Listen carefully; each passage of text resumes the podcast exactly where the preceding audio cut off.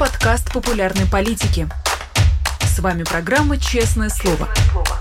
Здесь мы говорим о самом главном –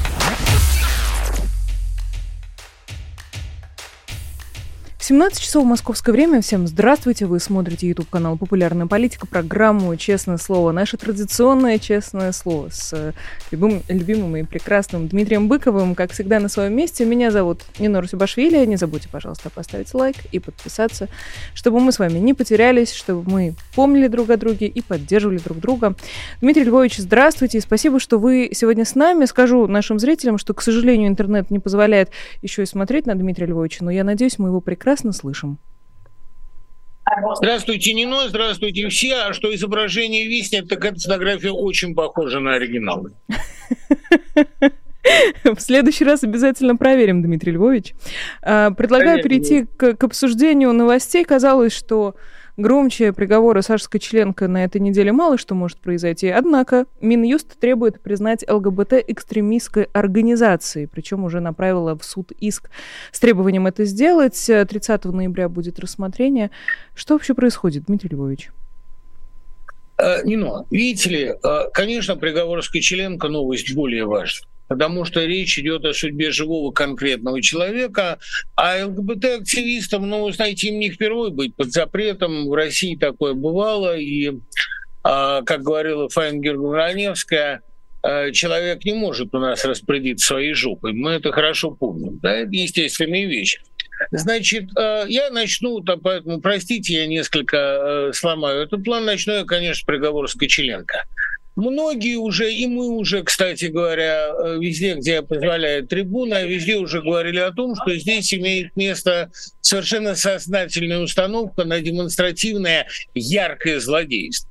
Э, берется действительно молодая очаровательная девушка, при этом девушка, для которой тюремное заключение а явно особенно тяжело ввиду ее э, серьезных и сердечных а, и прочих проблем, непереносимость глютена, все такое.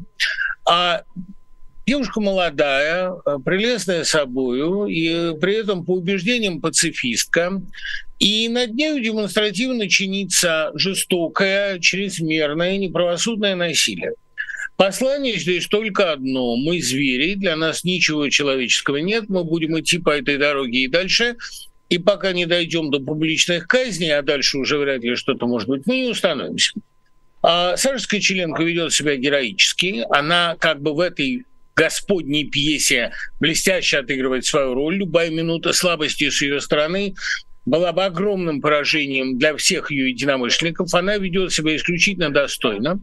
И я думаю, что если у Господа есть какой-то план относительно этой территории, то он сделает зло предельно наглядно. Ведь, понимаете, мы все думаем, что люди, идя по дороге дьявола, могут с него куда-то свернуть, могут каким-то образом сменить траекторию, покаяться, измениться. Нет, нам показывают, что идти надо до конца, и что пока это не достигнет апогея, пока не будет действительно достигнуто дно, это зло не остановится. Что касается ЛГБТ-проблематики, то ведь, знаете, есть три темы, которые стабильно вызывают у населения припадок озверения. Евреи, а, аборты и ЛГБТ.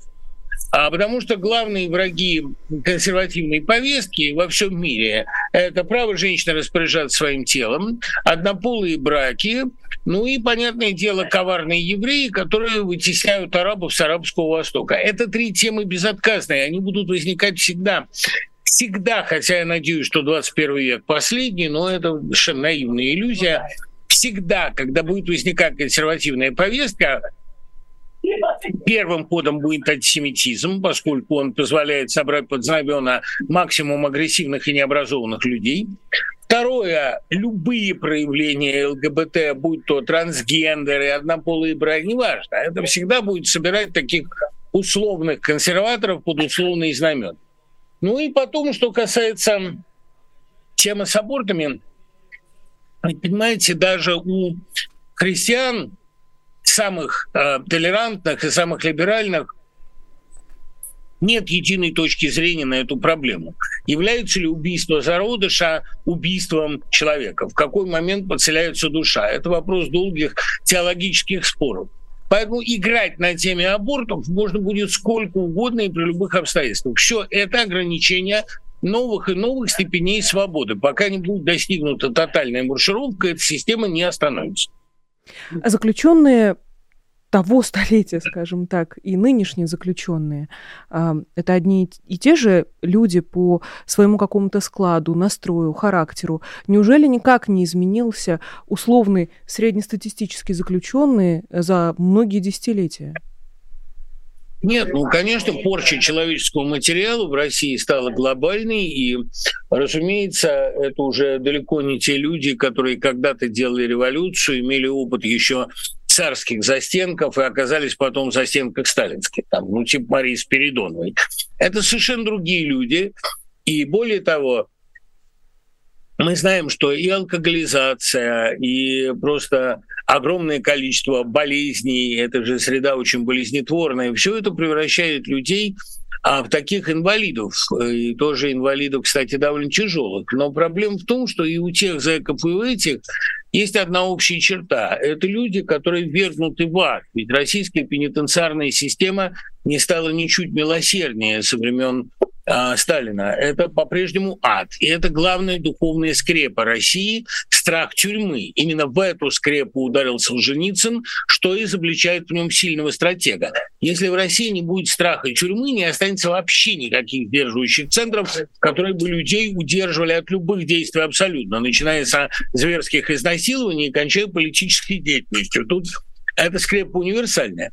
Поэтому, по всей вероятности, э, и состояние, и положение, и мировоззрение зэков в этом плане не меняется. Это люди, которым действительно нечего терять, люди, которые действительно готовы на все.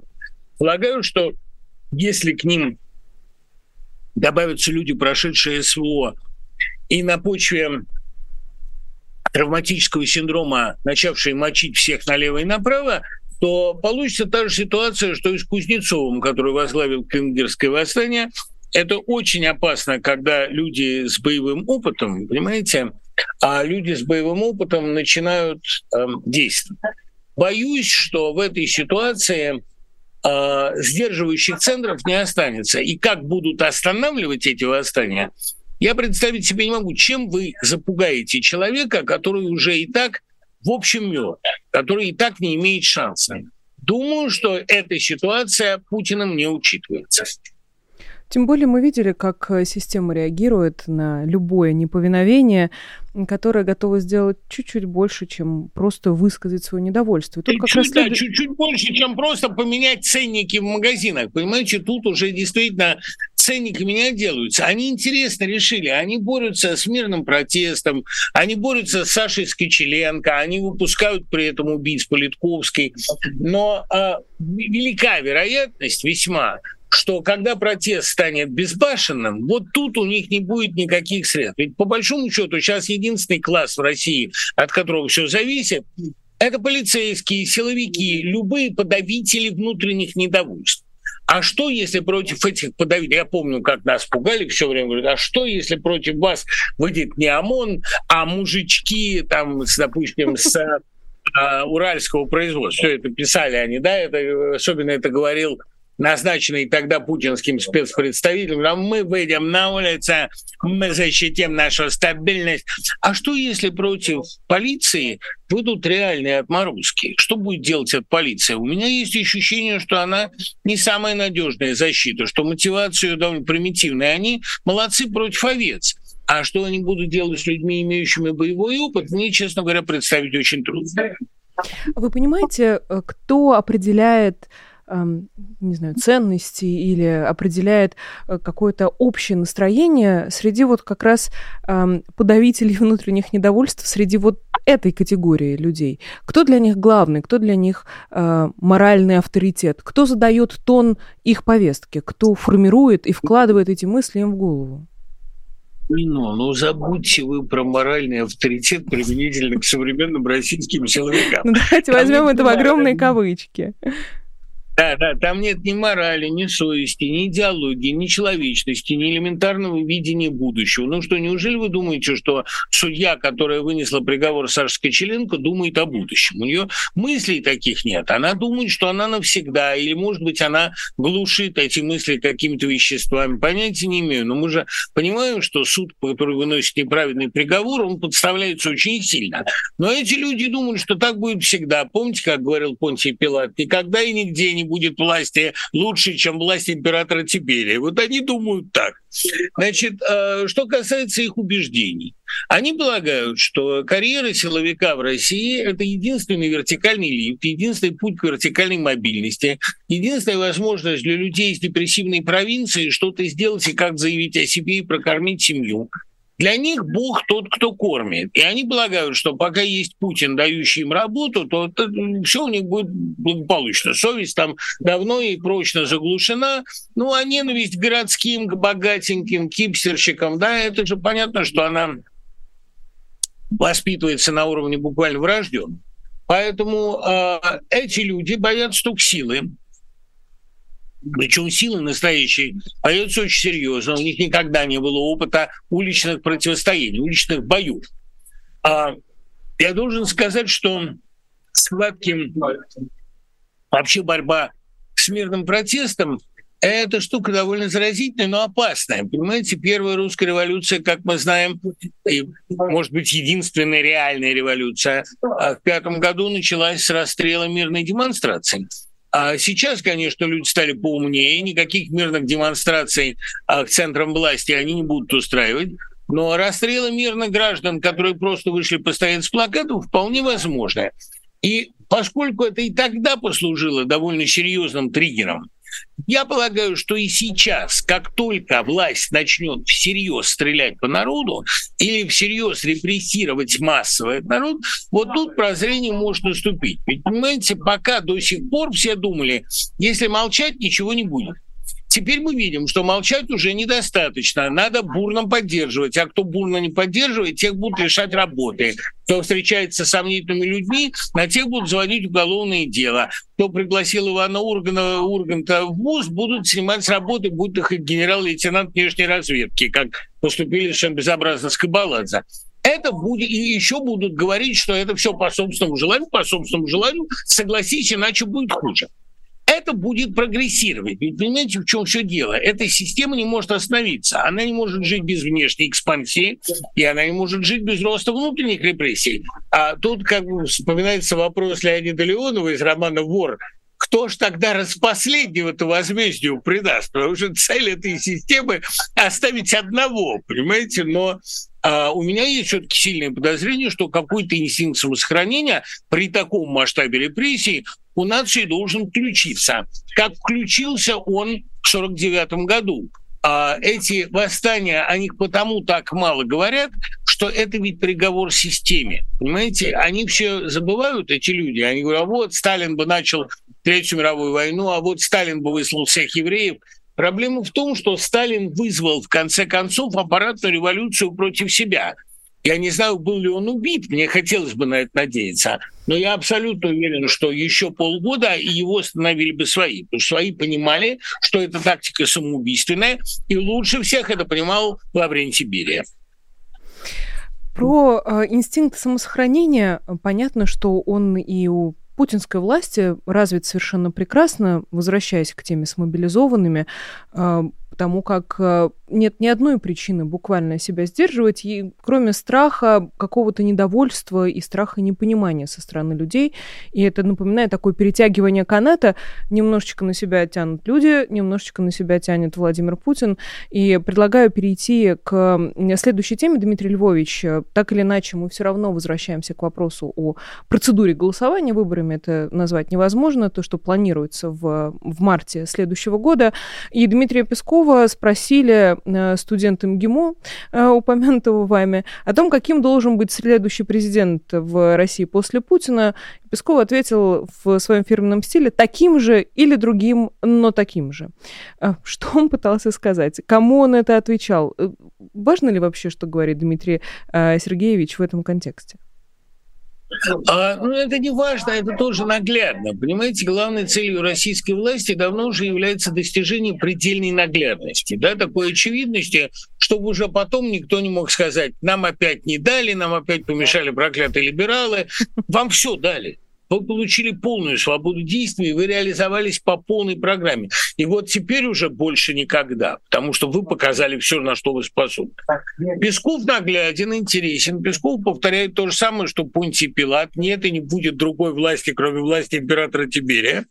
Но мы понимаем, что в их сознании, в их понимании, наверное, Россия достигла своего оптимального состояния, и если зажать любой протест, любое интеллектуальное движение, если уничтожить образование, как они это делают интенсивно, и упразднить политику, то это так будет всегда. Они действительно так думают.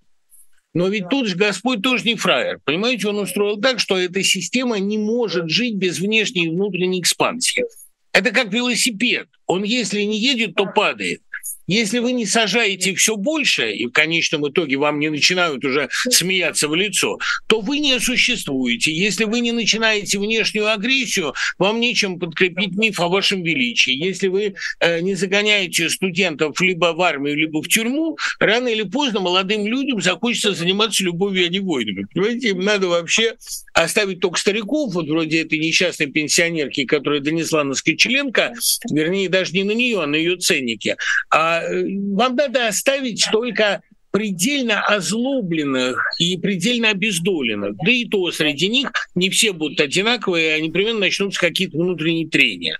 Так что, понимаете, говорить, что после Путина будет опять Путин, или еще более Путин, э, это, ну, что еще можно сказать Песков? Он должен это говорить. Но, тем не менее, мы понимаем прекрасно, что э, после Путина будет смутен.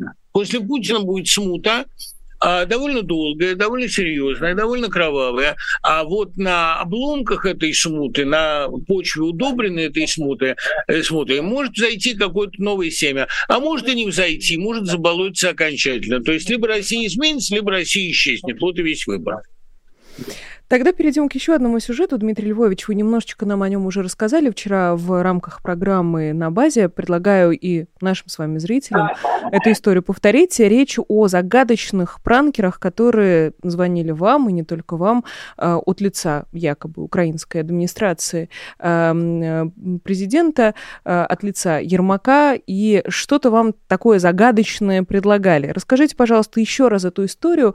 И Нет, они ваши... предлагали много интересного но только так. то, что это пранки, можно было понять сразу, потому что они интересовались моими контактами больше всего и говорили, а может быть у вас в России есть какие-то единомышленники, не можете ли вы нам передать их список для того, чтобы мы им помогли с украинским гражданством? Мне очень интересно было, как этот воображаемый Ермак будет россиянам помогать с украинским гражданством. Они мне предлагали украинское гражданство, ссылаясь на Невзорова. Я сказал, что я живу и работаю в США, а ведь сейчас, как вы знаете, говорю я, а ваше гражданство несовместимо ни с каким другим. Они говорят, ну да, вот есть у нас такое, но, может быть, мы будем над этим работать.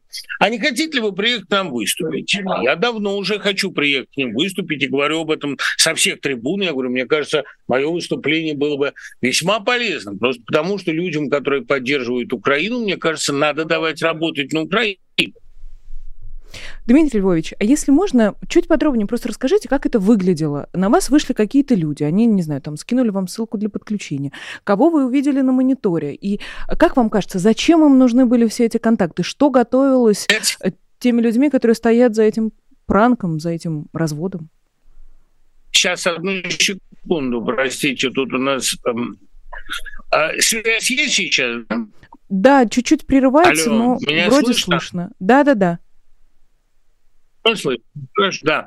Э, понимаете, э, кто стоит за этим пранком? Э, у меня есть три варианта подозрений. Вариант первый, самый красивый, что всю российскую оппозицию за границей решили накрыть одним сачком, предложить им коллективную поездку в Украину, собрать их на некой территории, где российские спецслужбы могут действовать свободно. Это может быть Турция, может быть Грузия, может быть Венгрия, не знаю погрузить всех в автобус и привезти далеко не в Украину. А дальше уже публично пороть на Красной площади. Я сразу предупредил, что если поеду в Украину, то поеду с женой и сыном. Мне как-то хотелось несколько совесть разбудить. Нет, нет, конечно, берите, берите, и мальчика берите. Вот, значит, э, видимо, возможность такого э, коллективного сачка, в который попадется вся российская оппозиция, была предусмотрена. Эти люди просто не предусматривали, что у нас есть, если надо, и прямые выходы на украинское руководство, ему можно спросить, вы нас правда добьете? Или это пранк? Эта мысль обычно идиотам в голову не приходит. Есть второй вариант, э, который вполне вероятен. Может быть, действительно кто-то из украинского руководства санкционировал нечто подобное, а потом отыграли назад. Но как я могу вот так по их тактике судить, это вовсе не украинское руководство, потому что это как-то не очень на них похоже. Но есть третий вариант, вариант самый идиотский, что они хотели смонтировать очередной документальный фильм «Анатомия протеста», документальный в многочисленных кавычках,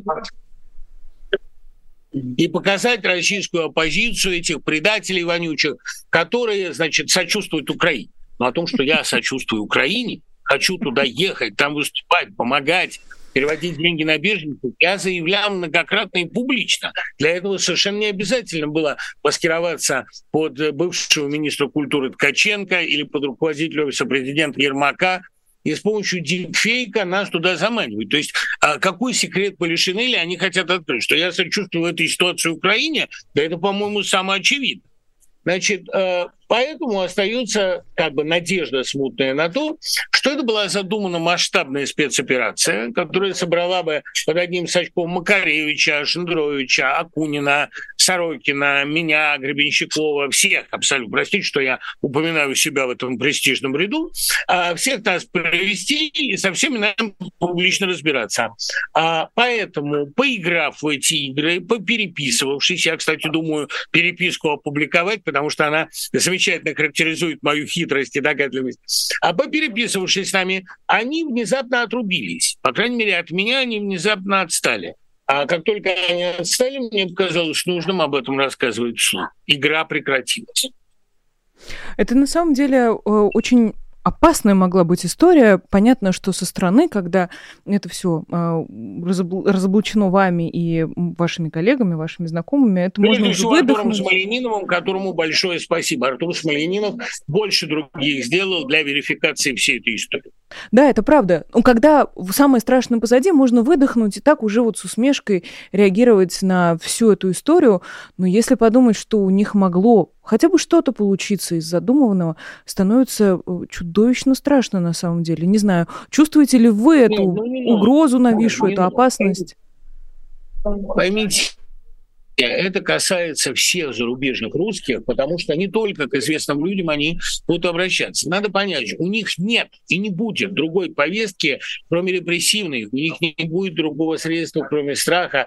У них нет других героев, кроме российской оппозиции, которую они неустанно э, оклеветывают Э, пытаются разобщить. У них нету ничего, о чем они могли бы говорить. У них главная тема, я же за дзенскими публикациями слежу, это сколько актеры получали здесь и как они уехали туда и теперь просят подаяние. Да? Или вот эти все типа Свинцова депутаты, а надо же вернуть их всех, выпороть на Красной площади, отнять у них все деньги, и тогда разрешить им работать. Да никто к вам не рвется, успокойтесь, пожалуйста, ребят, ну что вы, честное слово, так преувеличиваете нашу ностальгию. А проблема именно в том, что им не о чем говорить, поэтому, разумеется, они будут пытаться, они будут искать дальше любые возможности для того, чтобы компрометировать оппозицию. Надоест компрометировать, будут убивать. Это совершенно очевидно. И ни вам, ни мне, ни Смоленинову, ни Шендеровичу, ни Улицкой. Расслабляться, безусловно, нельзя. Они будут изобретать новые и новые вещи, вместо того, чтобы подумать об улучшении э, жизнь, жизни собственного народа. Но а с другой стороны, мы на чеку, и нам это, в общем, только нравится. Это такая любопытная игра, это любопытный тренинг.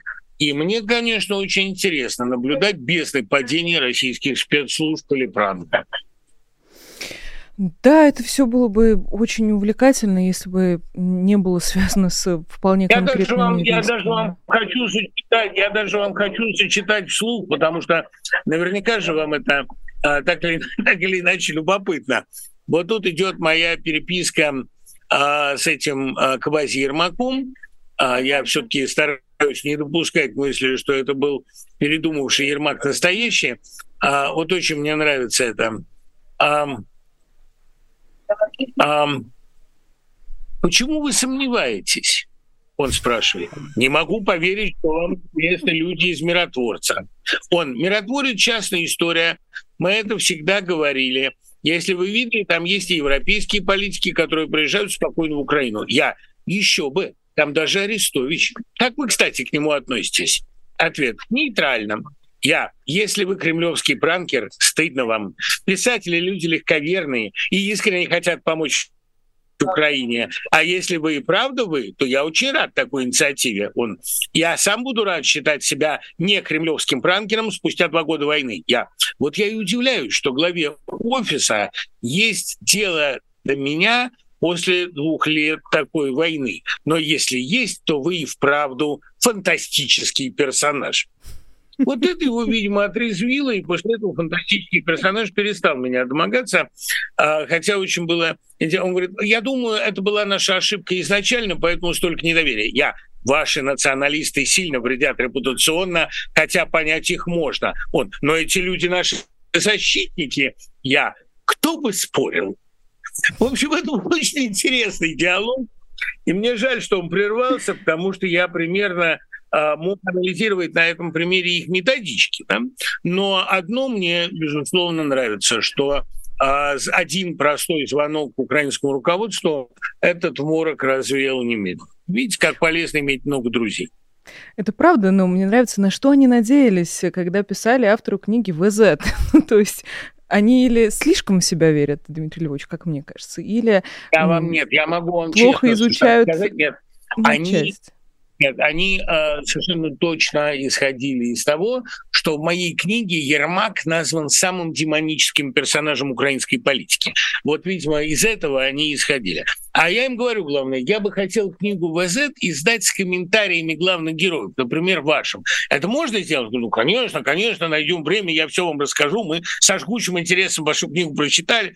То есть, кстати говоря, вот я сейчас думаю, а может быть, эта история сподвигнет реальное украинское руководство пригласить кого-то из россиян, ну, просто снять действительно накал а, ненависти. И, может быть, Зеленский книгу прокомментировал. Мне было бы интересно. Я знаю, что там есть неточности. Мне кажется, книга с его комментариями, ну, когда будет чуть побольше свободного времени, могла бы получиться очень интересной. Ну, отложим это на после войны. Отложим. И у нас остается не так много времени. Спасибо большое вам, Дмитрий Львович, за э, подсказку, как вам, перейти вам к следующей, спасибо. Вам следующей спасибо, теме. Вчера наше время возможность дать нам об этом рассказать.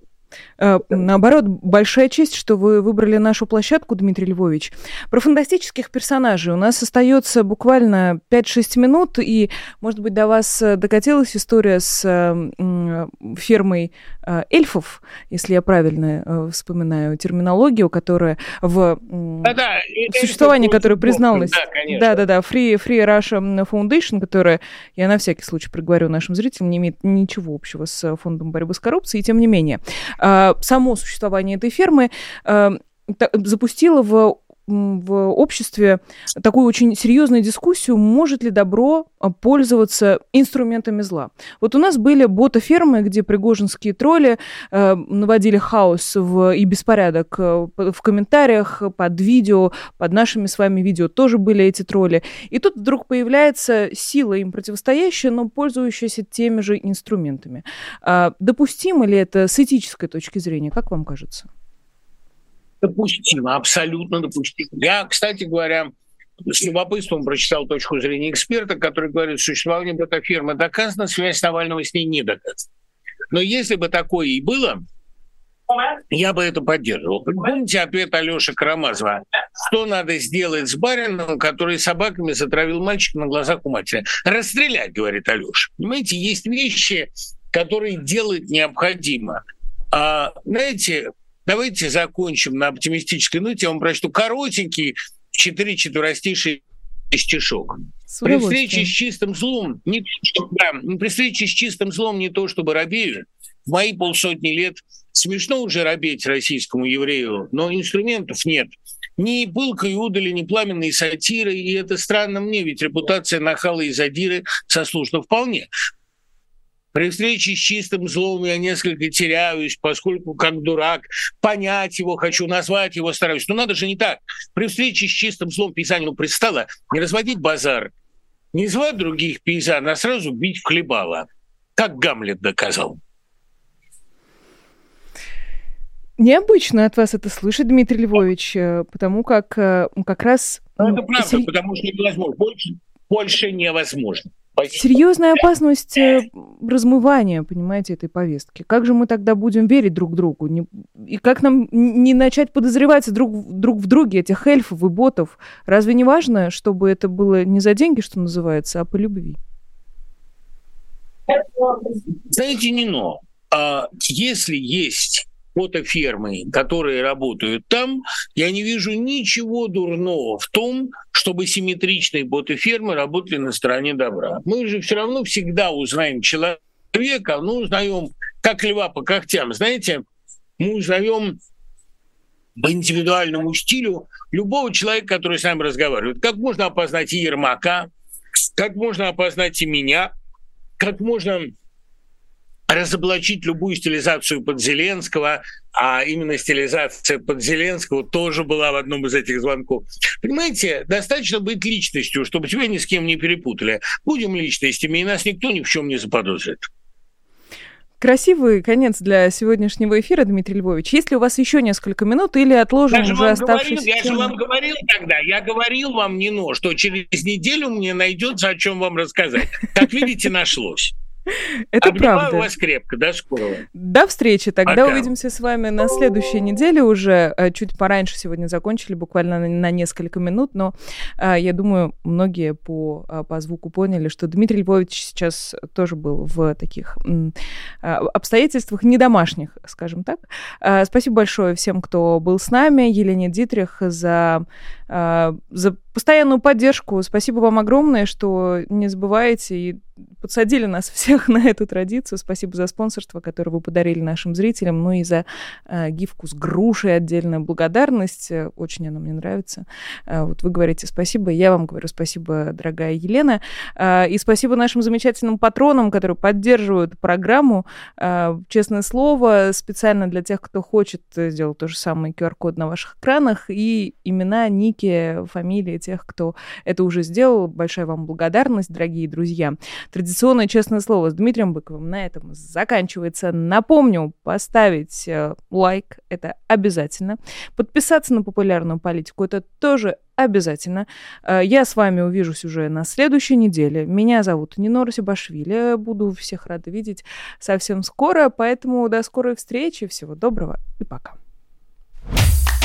Вы слушали подкаст «Популярные политики». Мы выходим на Apple Podcast, Google Podcast, Spotify и SoundCloud. А еще подписывайтесь на наш канал в YouTube.